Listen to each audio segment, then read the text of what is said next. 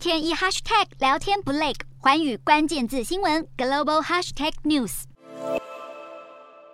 脸书母公司 Meta 上季财报出炉，结果是交出了历来营收首度下滑的成绩单。上季营收滑落至两百八十八亿美元，低于分析师平均预估的两百八十九亿美元。本季营收预估会落在两百六十亿到两百八十五亿美元之间，也低于市场预估的三百零三亿美元。主要是因为广告主缩减预算，拖累广告收入。Meta 为了和 TikTok 竞争，推出了 Reels 短影音功能，但广告主还没有适应这项新功能带来。来的收入有限。另外，Meta 的元宇宙部门也连续第七个季度出现亏损。美国 IC 设计龙头高通表现则比较亮眼，第三季营收一百零九点二八亿美元，年增百分之三十七，优于预期的一百零八点七亿美元。稀释后 EPS 二点九六美元，年增百分之五十四，优于预期的二点八六美元。不过第四季财测营收约一百一十亿到一百一十八亿美元，低于分析师预期的一百一十八点七亿美元，导致盘盘后还是股价下跌百分之三。另外，串流音乐龙头 Spotify 上季表现也相当亮眼，第二季营收年增百分之二十三，广告收入成长，订阅用户也年增百分之十四。另外，奢侈品集团 LVMH 第二季销售年增百分之十九，表现也是优于预期，凸显通膨压力高涨之下，全球消费行为的 M 型特征更加明显。